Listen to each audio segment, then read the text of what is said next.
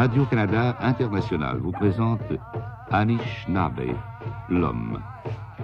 Algonquin, Pied Noir, Cri, Ojibwe, Abenaki, Huron, Iroquois. Autant de noms qui ne représentent qu'un seul être, Anishinaabe, l'homme, l'Indien d'Amérique, le mal connu. À travers cette série de contes et légendes, vous apprendrez à le connaître mieux. Vous vivrez avec lui ses espoirs, sa sensibilité, son amour de la forêt, sa conception de la divinité, sa façon simple et belle d'aimer. Aujourd'hui, Sagana, ou le royaume du Saguenay.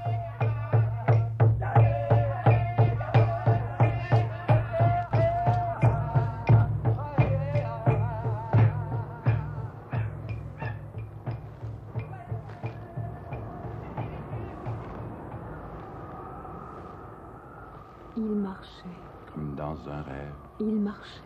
D'un pas souple et régulier. Il marchait. Le sol défilait sous ses foulées. Il marchait. Sans hâte et sans lenteur. Il marchait. L'esprit vide. Il marchait. Sans songer au nombre de soleils ainsi parcourus. Il marchait. Sans souvenir. Il marchait. De sa foulée longue et silencieuse. Il marchait. S'était-il seulement arrêté pour manger? Il n'y songeait pas. Il marchait. Où se rendait-il donc ainsi? La réponse était perdue tout au fond de sa mémoire. Il marchait. Que faisait-il donc ainsi dans ces territoires inconnus Il marchait. Il devait y avoir un but à cet éloignement. Il marchait. Mais s'éloignait-il seulement d'un endroit précis Il marchait. Le corps vide de nourriture, l'esprit vide de pensée. Il marchait. Sans nom, sans souvenir, sans passé, sans futur, forme mouvante dans le moment présent. Il marchait.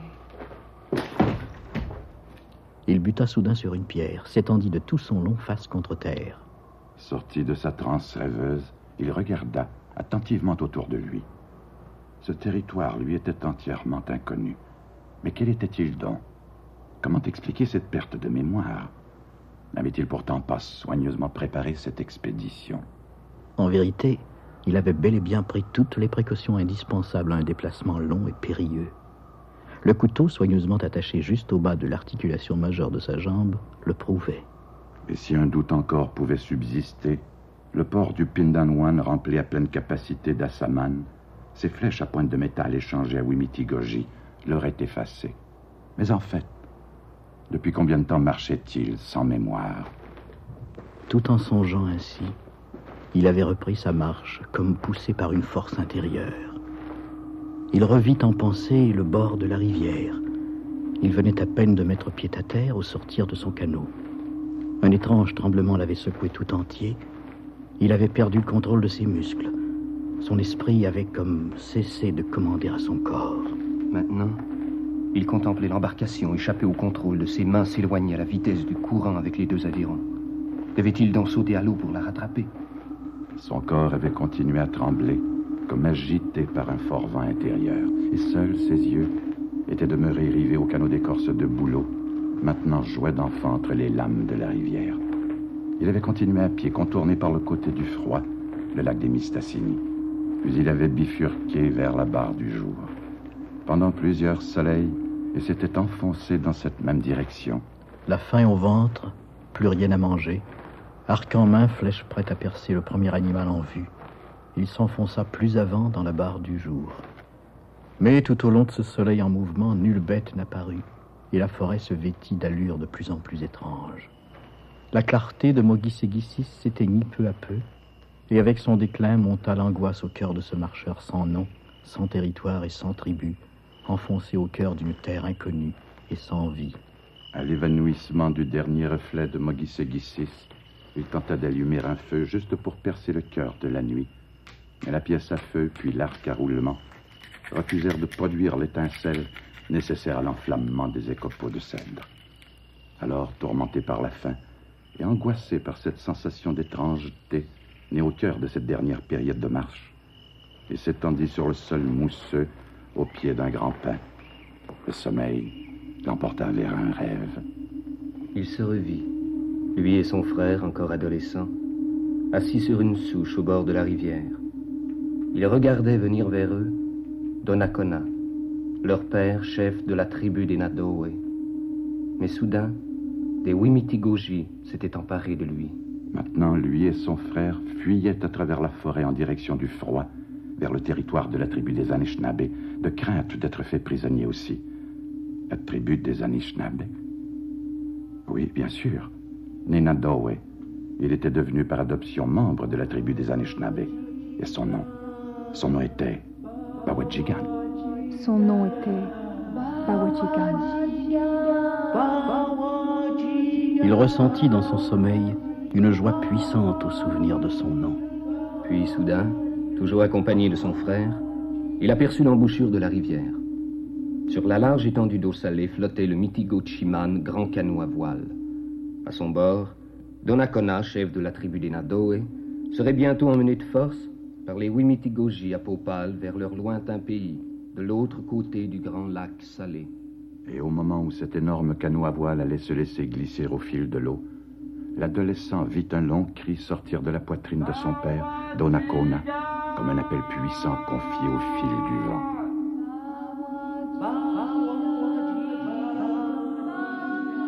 Alors il voulut étendre la main pour saisir le gros canot et le tirer sur la berge. Mais un étrange tremblement s'empara de lui. Il ne put bouger. Seuls ses yeux demeuraient rivés au gros canot, maintenant jouaient des flots et des vents. Quand la dernière pointe de la plus haute voile se fut confondue à l'horizon liquide, alors seulement cessa le tremblement au corps du Nadoe, fils de Donnacona. À la mort de leur mère, leur père seul les avait élevés. Puis ils avaient vécu au sein de la tribu des Anishinaabe, recueillis et adoptés par elle. Que de fois n'étaient-ils pas retournés à la bourgade de Stadacone afin d'obtenir des nouvelles de leur père Donnacona était mort en ces terres étrangères d'une maladie appelée la petite vérole. Tayagnoagni, leur cousin, avait aussi laissé sa vie en ce pays maudit, au climat humide où les gens se prosternaient devant un grand chef sans avoir le droit de lui toucher. Et Bawajigan apprit encore que son père, Donnacona, avait révélé à ces étrangers l'existence du territoire de Sagana et de ses étranges habitants. Au mot Sagana, prononcé en son rêve, Bawajigan perçut un murmure insolite parvenant à lui d'une autre réalité. Il en fut réveillé. Et la forêt entière semblait pleurer. La forêt entière semblait se plaindre. Alors Bawajigan, le Nado, est devenu Anishinaabe, Il sut le nom de cette sorte de malaise angoissé, ressenti tout au long du soleil précédent. Il sut la peur. La peur, parfois fille de l'incompréhension des choses qui nous entourent. La peur, parfois issue de l'impossibilité de toucher du doigt certaines réalités de l'esprit. La peur, ressentit quelques lunes passées, au cœur d'une nuit froide de Bibonne, à l'apparition de son père, mort depuis longtemps déjà. Fils, ne crains pas ma présence ici. Mon corps est devenu poussière, mêlé à terre, mais mon esprit survit. Et même si ce corps décomposé s'est confondu à la terre d'un pays lointain, mon esprit est revenu errer dans les parages de nos territoires. Mes semblables seuls peuvent en recevoir transmission. Deviens donc Bawajigan, porteur du message de l'esprit de Donnacona. Il existe une terre appelée Sagana. C'est un territoire si au-delà des dualités du monde terrestre. Il s'atteint par la fusion pacifique du corps et de l'esprit d'un homme. L'expédition sera donc pour toi, fils, longue et difficile. Nourri par l'espoir d'être ramené en nos territoires, Donnacona a révélé aux Wimitigoji l'existence de Sagana. Mais leur maladie a eu raison de son corps. Et maintenant, sans corps humain, Donnacona ne peut retourner en territoire Sagana et avertir ses habitants de la venue prochaine d'étrangers avides de leurs métaux de soleil et de feu. Donnacona a parlé.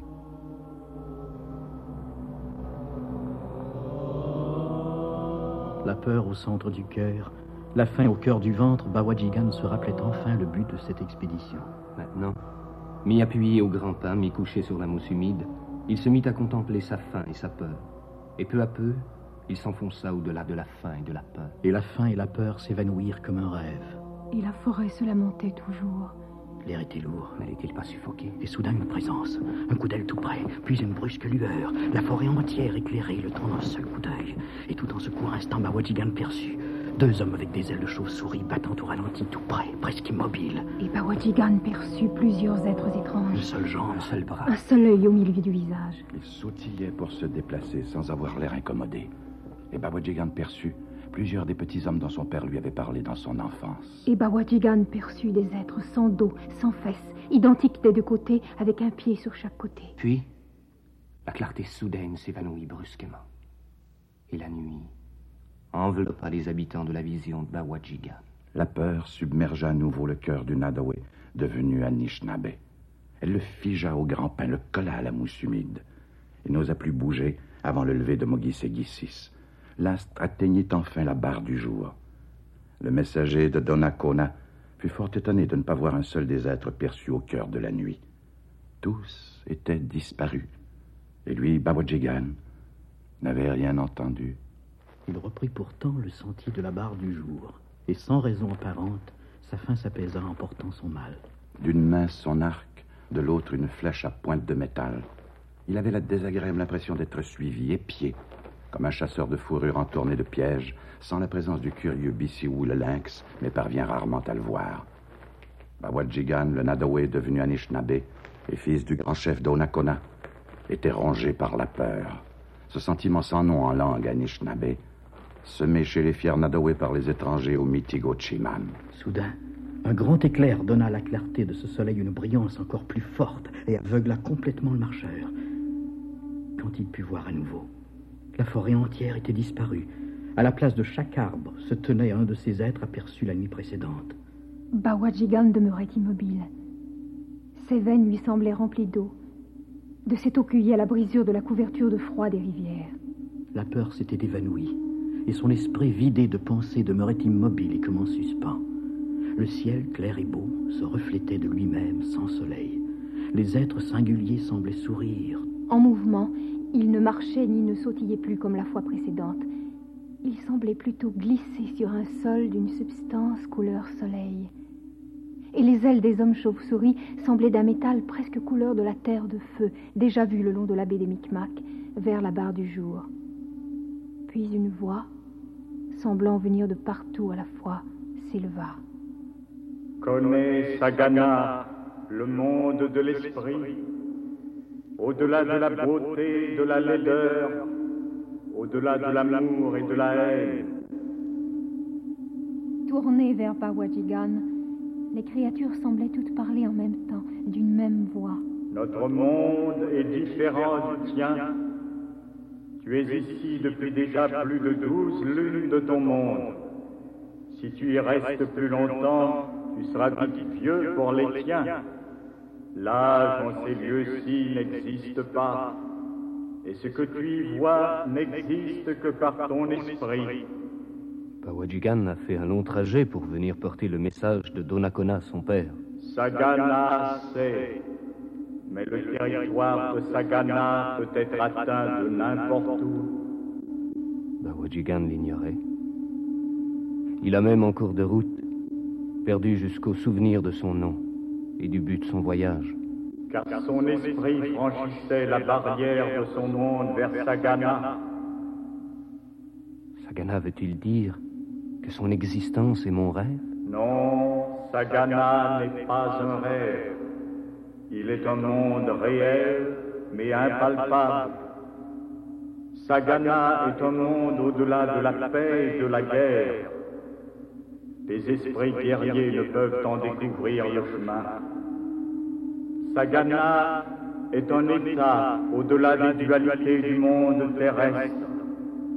Et la beauté et la laideur y sont relatives au tracé de l'esprit de celui qui y pénètre. Voici le message de mon père. Les Wemitigoji, au Mitigo Chiman, cherchent le chemin vers ton monde. Ils veulent s'approprier tes métaux de soleil et de feu. Comment la valeur qu'il donne aux métaux pourrait-elle affecter mon univers? Il est imperceptible pour lui. Il me cherchera parmi les objets concrets de son monde et à l'occasion seulement atteindra Sagana. Il n'y a pas de véritable danger. Ce que toi, Bawajigan, appelle mon métal de soleil est en vérité le fruit de ta perception des reflets de la connaissance baignant mon immensité fluide. Quant à ta croyance en l'existence d'un métal de feu, elle provient aussi de ta perception du reflet de cette même connaissance, inondant les esprits, flottant dans l'univers de Sagana. Sois sans crainte, rien ne peut détruire Sagana, car Sagana est le territoire des esprits simples et purs. Sagana te suggère maintenant de retourner en territoire Anishinaabe et Nador. Tu deviendras ainsi protecteur et guide des natifs d'Aki, la terre, vers l'au-delà des croyances, source de crainte et d'illusions. Tu retourneras en ton territoire par la puissance de Sagana. Mais comme tu peux me percevoir, saisis-moi désormais par l'esprit. Ne le fais jamais plus d'une fois par lune. Le corps privé de l'esprit s'épuise vite. Que Sagana soit désormais pour Bawajigan le recours d'un esprit pacifique en marche vers l'au-delà de l'amour et de la haine, de la beauté et de la laideur. Sagana a parlé. Et ce monde fantastique, en rien comparable au monde connu et perçu chaque jour, disparut complètement. Les arbres revinrent, mais déludés, et le sol entièrement habillé de son épaisse couverture de froid blanc. Aki se plongeait au cœur de Bibonne, et Bawajigan se retrouva seul au cœur d'Aki. Mais l'angoisse ne le pénétra pas. L'esprit vide, il se mit en marche du côté de Jawaninodin. Il marchait sans difficulté sur la neige, sans s'y enfoncer, tout comme avec le port des raquettes. Il se mit à fixer une étoile de l'immensité des esprits, et son avance commença à s'effectuer par bonds souples et réguliers. La bourgade des Anishinaabe apparut. Bawajigan venait de franchir en peu de temps la distance de deux lunes de voyage. Mais ce fait avait-il une importance quelconque? Bawajigan remarqua simplement combien plus loin s'étendait la forêt d'habitation. Que de nouveaux wigwams et wakaigan bâtis en retrait. Des enfants jouaient dans la neige. Sur son passage, ils s'arrêtèrent. À qui appartenait-il donc? Il chercha son wigwam, tourna en rond, ne le retrouva pas et pénétra dans le premier wigwam venu pour s'informer. Ouais. On m'appelle Bawajigan, le Nado est devenu Anishinaabe, fils de Donakona. Je ne vois plus mon wigwam. Kwe, Okemasin est mon nom. Veuve de ton frère mort il y a trois bibons. L'expédition de Bawajigan fut longue, mais à son départ, son frère n'avait pas encore pris femme. Il m'a prise pour compagne à la saison des baignoires suivant ta partance. Okemasin t'attendait. Comment mon frère est-il mort? D'une maladie inconnue de nos guérisseurs. Les Wimiti Goji à la robe noire l'ont, paraît-il, apporté en notre territoire. Ok, Maasin parlait. Bawajigan contemplait l'étonnante beauté de la veuve de son frère. Et grande et mince, Okemasin contemplait son beau-frère, de ses yeux luisants comme des étoiles de l'immensité des esprits. Elle avait un visage admirable au teint clair et aux traits réguliers, empreint de noblesse et de fierté. Bawajigan peut-il demander pourquoi Okemaasin attendait Bawajigan depuis la mort de son frère? Ton frère fut l'un des premiers à mourir de ce mal inguérissable. Bien d'autres l'ont ensuite suivi. Okemasin ferma les yeux. Une paix profonde émanait de tout son être immobile. Un long silence suivit. Puis sa voix coula douce et ferme, renfermant le message dernier de son compagnon disparu. Bawajigan reviendra, sans nul doute possible. Il saura alors faire cesser la marche mortelle de cette maladie. Puisse-t-il aussi prendre soin de toi et enseigner à mes fils le chemin vers la vie d'homme. La voix d'Okemasin cessa de couler. Elle se perdit dans un profond silence. Puis ses yeux s'ouvrirent et rencontrèrent ceux de Bawajigan. Okemasin t'appartient désormais comme compagne. Un long silence les enveloppa. Bawajigan et Okemasin demeuraient immobiles, l'un en face de l'autre, plongés dans une profonde contemplation, bien au-delà de la réciprocité. Une force inconnue les poussait l'un vers l'autre. La main de Bawajigan s'offrit à la main d'Okemaasin. L'appel de la race gonfla les veines du Nadoe. Et une douce chaleur envahit le sang de la belle Anishinaabe. Bawajigan attira à lui Okemaasin, lentement, indéfiniment. Il la défit de ses vêtements, et ses mains se firent caresses infinies au corps parfait d'Okemaasin. Un gémissement coula de ses lèvres. Alors Bawajigan prit dans ses bras, souleva de terre sa douce compagne, et la lutte commença. Douce, rude, une lutte d'êtres humains attirés par la connaissance du monde. Leurs deux corps enlacés roulèrent longtemps sur la couche familiale. Et ces deux corps se firent un, suivant leur nature. Et ces deux esprits s'unirent et se perdirent dans la fluidité de ce qui est. Et la béatitude coula comme un fleuve intarissable. Et deux destins se firent un, simplement. Et les efforts pour conserver et perpétuer ensemble les traditions et les connaissances tribales se révélèrent constants et nombreux furent les contacts avec Sagan. Mais les changements provoqués par la venue en nombre des Wemitigoji forcèrent les nations Nadoe et Anishinaabe à se retirer de plus en plus loin dans leur territoire, à la recherche de lieux non touchés par les envahisseurs. Mais sans cesse repoussées, elles perçurent un jour la possibilité de se confondre avec Sagana, le monde de l'esprit, au-delà de la beauté et de la laideur, de l'amour et de la haine. Depuis, Nadowe et Anishinaabe considèrent Bawajigan et Okemaasin comme des esprits de la forêt, êtres bienfaisants, guides et sauveurs des voyageurs perdus, dont l'esprit est paix. Et l'intuition, amour compatissant.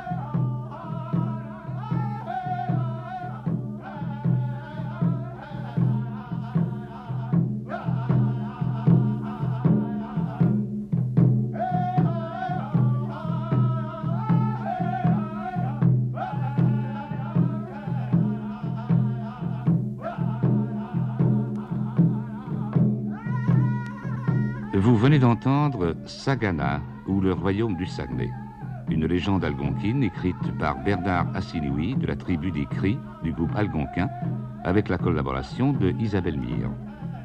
On fait revivre pour nous ces voix de la forêt, Elisabeth Le Sieur, Jean-René Wallet, Jean-Louis Paris, Roland Chenaille et Bernard Assiniwi. Les chants et danses algonquins sont interprétés par Bernard Assiniwi, Puxina Assiniwi, Maxime Yata Awanage et Luce Wassontio. Technicien contrôle, André Deslauriers. Assistante à la réalisation, André Giguère. Réalisation, Jean Boisjoli.